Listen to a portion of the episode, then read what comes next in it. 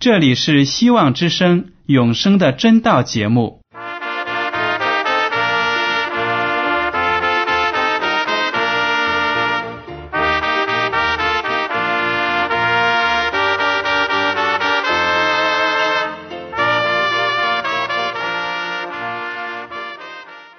亲爱的听众朋友们，你们好，我是艾德，很高兴今天能和你们在永生的真道这个栏目中见面。耶稣说：“听上帝的话语，并且遵守的人是最有福气的。”所以，艾德现在能够通过电波和你们分享上帝的教导，感到十分快乐。我也希望众位弟兄姐妹。还有那些正在寻求真道的朋友们，也能够珍惜这段时光。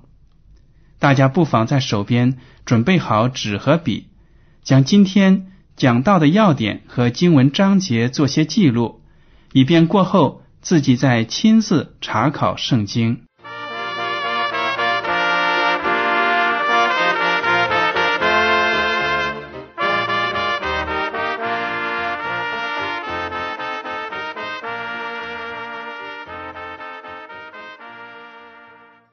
听众朋友们，艾德今天要和你分享的题目是“上帝的真教会”。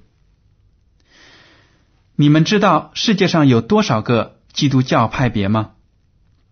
答案呢，一定会令你感到吃惊，超过三千个。很多寻求上帝的人，面对教派之间的这些差异，甚至是纷争，感到迷惑不解。同样是基督教会，为什么会有这么多的不同的名称呢？还有，为什么有的教会在星期日礼拜，有的在星期六礼拜？这到底有什么差别呢？为什么有时候这些教派会互相攻击呢？既然教会都声称自己的教义最符合圣经、最纯正，到底我应该加入哪一个教会呢？我想，关于上帝的真教会这个问题呢，是许多听众朋友都很关心的，而且在实际生活中也经常会问自己，有时候呢感到困惑。其实呢，只要我们认真的学习圣经，当我们在挑选加入哪一个教会的时候呢，就会有一个非常正确的标准。好了。让我们来看一看圣经是如何讲述上帝的真教会呢？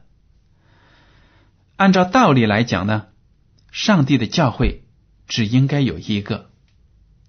让我们来看新约部分的以弗所书第四章四到六节，保罗写道：“身体只有一个，圣灵只有一个，正如你们蒙召。”同有一个指望，一主，一信，一喜，一个上帝，就是众人的父，超乎众人之上，冠乎众人之中，也住在众人之内。这句经文就讲的非常的清楚，神的教会应该是统一的，只有一个，因为我们相信的是同一个主。耶稣基督、耶和华上帝，还有圣灵这三位一体的真上帝，我们的信仰呢，也应该是以唯一的圣经为基准。受洗呢，也是唯一的一种形式。信而受洗，而且是全身浸入水中的金礼。这一节呢，我们已经在前面都讲过，就是说真正的洗礼。就是全身没入水中的金礼。那么，我们既然有这样的准则在圣经中，为什么我们现在在世界上有这么形形色色的千千万万个教会呢？原来呢，教会发展到这个地步，都是历史上逐渐形成的。教会这个词。在旧约的希伯来语中和新约的希腊文原文，意思都是被呼召出来的和召集起来的。大家可以想象，一个教会，它的组成都是由那些悔改的罪人组成的。每个人呢，在没有信主之前，都有着自己各自污秽的生活。但是，当上帝把所有的人从罪恶中呼唤出来，从众人之中拣选出来之后呢，他们就组成了一个教会。所以呢，教会这个词就很恰当的在希伯来语和希腊文里被译作呼召、召集，因为这些人呢都是从万人当中呼召出来的。我们可以想象，亚伯拉罕是在上帝的呼召之下离开了自己拜偶像的族人。其实呢，亚伯拉罕生活的地方。和他的家庭背景呢，都是拜偶像的，非常的混乱的。但是耶和华上帝就是拣选了他，对亚伯拉罕说：“你听从我的命令，离开你的家乡，离开你的亲戚朋友，到另一个地方去过一种新的生活。”亚伯拉罕就对上帝有信心，带着他所有的仆人和家产，离开了自己舒适的家。在外地流浪，但是呢，上帝就赐福他，让他成为万国之父。所以呢，亚伯拉罕的家庭就是上帝的教会，因为上帝把他们一家从世俗当中呼召出来。还有呢，以色列人在埃及做奴隶四百三十年，但是。耶和华上帝又把他们从埃及呼召出来，他们就是上帝的教会。先知以利亚在其他的以色列人都屈服于邪恶的亚哈王和王后耶西别的时候，被上帝呼召保护，逃离危险，使上帝的教会得以保存，继续的生存下去。耶稣基督。呼召了彼得、马太等罪人作为自己的门徒，成为以后教会的领导力量。彼得、马太他们各自在接受主之前呢，有自己的职业。彼得是打鱼的，马太是为罗马政府收税的。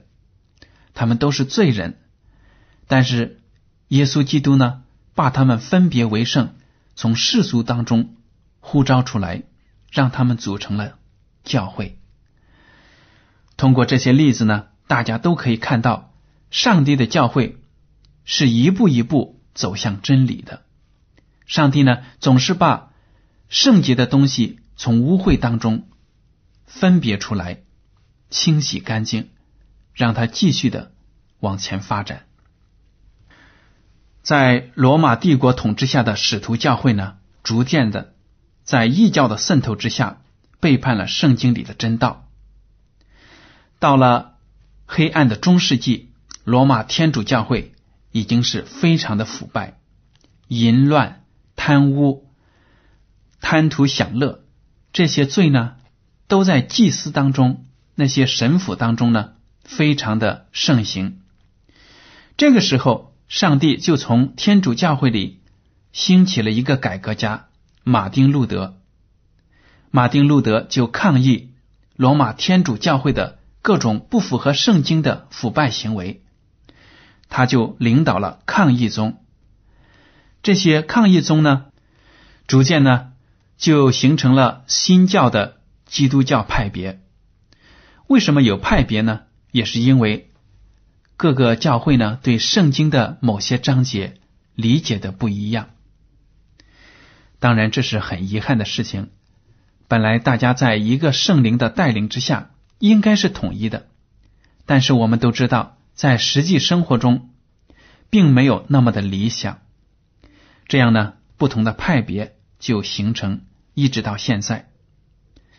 但是我们也知道，现在的新教的基督教派别很多呢，他们的信仰也不完全是符合圣经的。上帝又从这些教派当中呼喊他的渔民教会出来，其中这些渔民教会之一呢，就是基督复临安息日会。我们会慢慢的学到这一点。那么，上帝的真理确实是循序渐进的揭示给教会的。一个教会不可能在一夜之间就明白圣经里的所有真理。让我们来看一下旧约部分的箴言书第四章第十八节。但一人的路好像黎明的光，越照越明，直到日午。大家在早上起来的时候，看到天边呢有一丝曙光，好像橘红色的。慢慢的呢，这个光就越来越亮。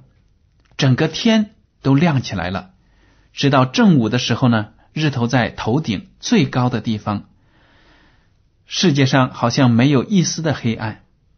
上帝的道理就是这样子，一点一点的向他的教会展现出来。我们不可能一口吃个大胖子，一点一滴的要吸收营养，才能够有健康的身体。上帝的教会在灵性的成长上也是循序渐进的。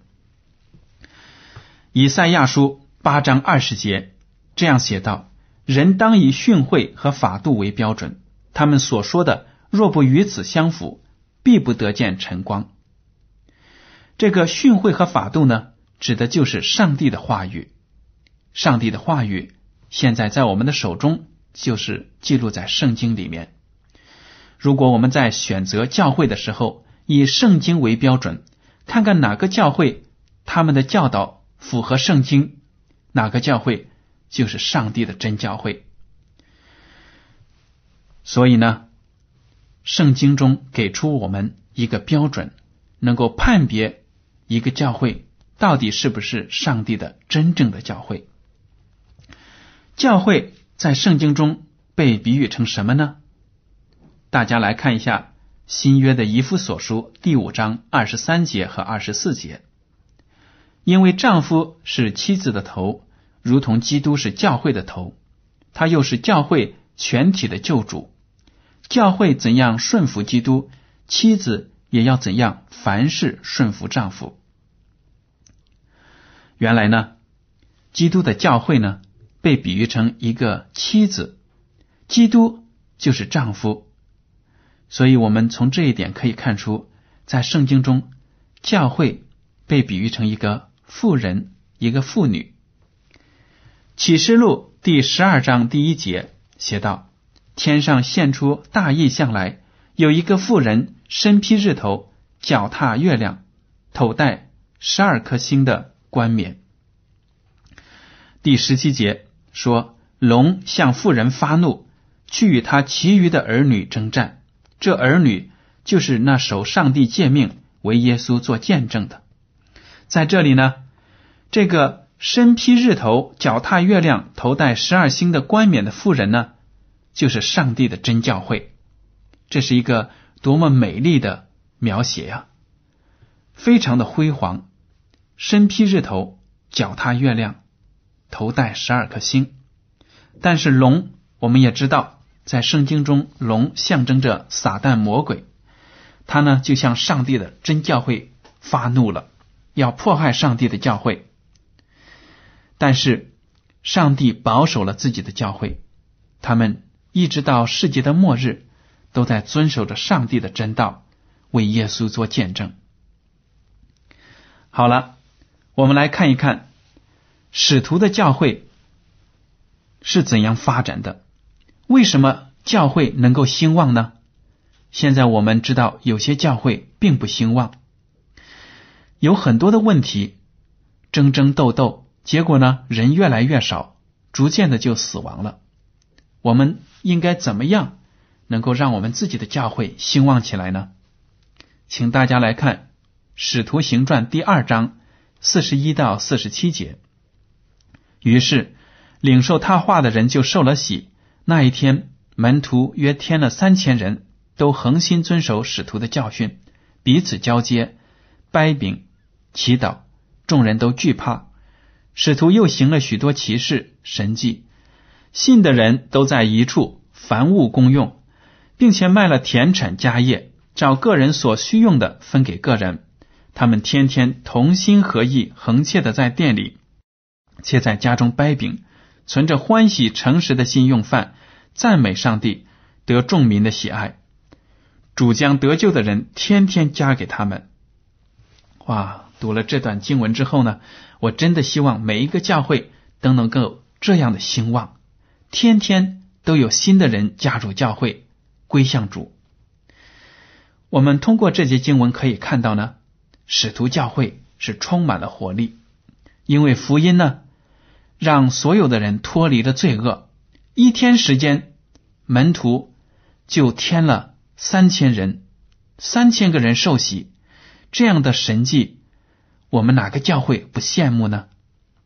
而且这些教会的使徒们非常的团结，经常的在一起祷告啊，经常的在一起团契，而且呢，他们没有自私的心，把自己的家产、田产和别人一起的分享。正因为他们同心合意、恒切的在上帝的教会里发展，所以呢，旁边的百姓。也赞美他们，上帝也喜悦他们，这个教会就逐渐的发展。听众朋友们，当您读了这节经文的时候呢，就好好的思索一下，自己怎么样能够在自己的教会中带动大家，让上帝的教会兴旺起来。好了，让我们来看一看我们基督教会的领导究竟是谁呢？有的时候我们觉得。教会里的长老、牧师就是我们的头，这样想法对不对呢？让我们来看一下马太福音第十六章十三到十八节。耶稣到了凯撒利亚菲利比的境内，就问门徒说：“人说我人子是谁？”他们说：“有人说是施洗的约翰，有人说是以利亚，又有人说是耶利米，或是先知里的一位。”耶稣说。你们说我是谁？西门彼得回答说：“你是基督，是永生上帝的儿子。”耶稣对他说：“西门巴约拿，你是有福的，因为这不是属血肉的指示你的，乃是我在天上的父指示的。我还告诉你，你是彼得，我要把我的教会建造在这磐石上，阴间的权柄不能胜过他。”这节经文呢，就讲到耶稣基督和门徒们来到了菲利比这个地方。据说呢，在菲利比有很多有一个地方呢，有很多的偶像，因为罗马帝国的人都是崇拜偶像的。当时呢，可能耶稣基督就指着这些偶像，问他的门徒们说：“你们看到这些各样各样的神明，你们说我是谁呢？”有的人说：“哎呀。”你是施洗的约翰，也有的人说你是先知以利亚，又投胎复活了。但是呢，耶稣说：“你们再说我是谁？”彼得就说：“你是永生上帝的儿子，基督。”耶稣就赞扬彼得说：“你说这句话是圣灵叫你说的。我要把教会建造在这磐石之上。”阴间的权柄不能胜过他。结果呢，这后面一句话就被一些教派给理解错了。他们以为上帝的教会是建造在彼得这个人身上的，耶稣基督把彼得称作磐石。这样的理解其实真的是错误的。我们可以想象，当时耶稣基督在讲这句话的时候，赞扬了彼得，但是又拿着手掌。拍着自己的胸膛说：“我要把教会建造在这磐石上。”意思呢，就是指的他自己才是教会的根基。圣经中有很多章节都是赞成这一点的。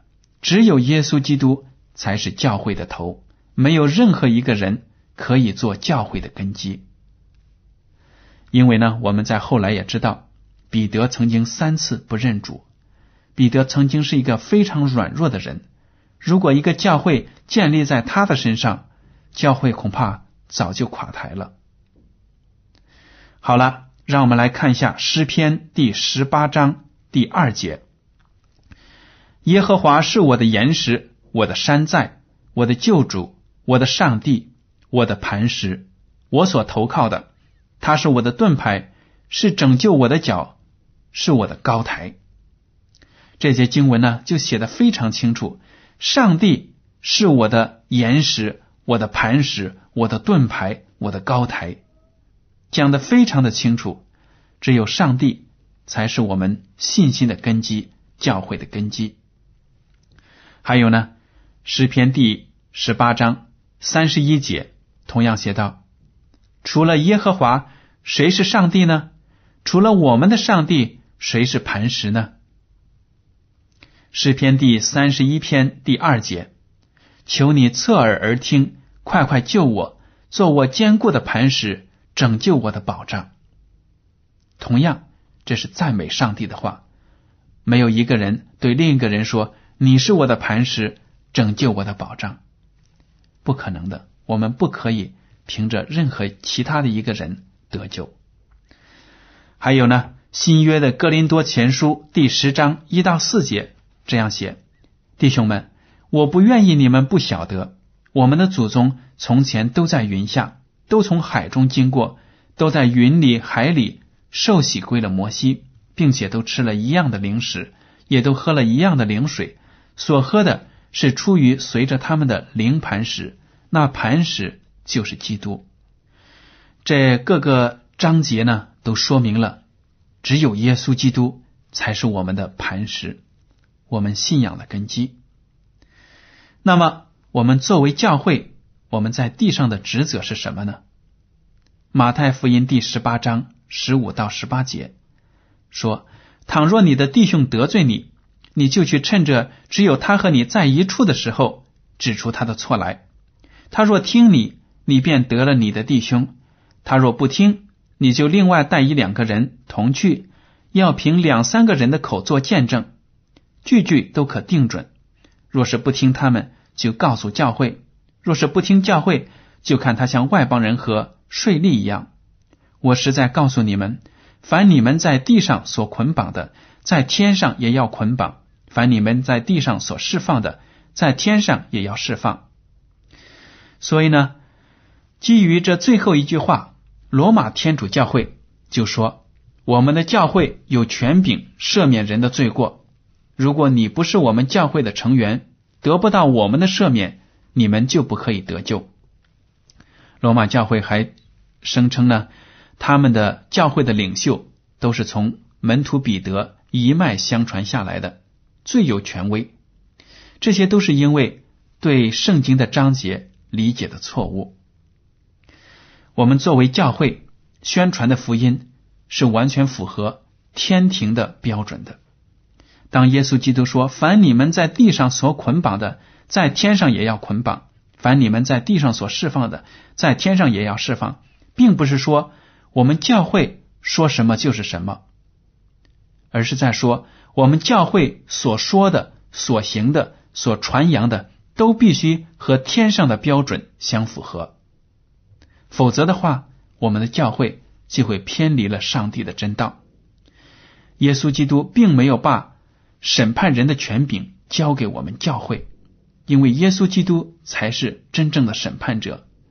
我们作为耶稣基督的。跟随者只能把他的真理传播给别人，让别人去做正确的选择，究竟是顺从上帝还是顺从人？这些呢，都是只有我们教会能够做到的，只能把真理传给别人。所以呢，这句经文并没有说一个教会有资格赦免别人的罪。如果一个人毫无道理，只是因为他向教会奉献的很多，难道我们就敢肯定说这个人一定要进天堂吗？因为他给教会很多的奉献，不能够这样的。一个人的得救完全要看他和上帝的关系如何。所以呢，教会在传道的时候，一定要根据圣经的标准，把真理传播给众人。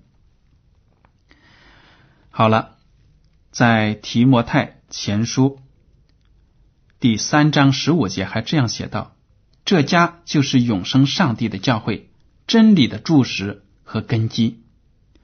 我们作为上帝的教会，责任也是很重大的，因为如果我们没有以圣经、上帝的话语为基础，我们所传的道就不可能正确，我们就不配被称为永生上帝的教会、真理的注释和根基。其实呢，一个人在地上的教会身份，在教会中的汇集，并不能表证他就可以在基督复临的时候得救进天国。有些朋友以为呢，只要我受洗，把名字写在教会的名册上，就一定能够得救。这样的看法也是不正确的。一个受洗加入教会的人，如果不能够天天的紧跟着主，行主喜悦的事，他的教记，他在教会名册上的记录呢，就是毫无意义的。上帝的真教会的范围呢，其实是非常的广阔的，它包括一切真心爱主、效法主的人，并不限定于任何一个教派。或者教堂，希望大家能够记住这一点，就是说，要凭着圣经的根据去寻找上帝的教会。我们可以这样说：，基督复临安息日会是上帝的渔民教会的其中之一。我们并不是上帝在地上唯一的真教会，但是我们教会的信仰是有圣经的依据的。希望大家能够在学习这些讲座的时候呢，根据圣经来查考、来辨别，让圣灵带领你们进入上帝真正的教会，避免走一些弯路。因为我们生活在这个末世呢，撒旦魔鬼的诱惑和欺骗是非常的多的。愿上帝的灵能够带领你们每一个人。好了。今天的永生的真道节目到此就结束了。您如果对今天的讲题有什么想法，或者对这个栏目有什么建议，就请写信给我。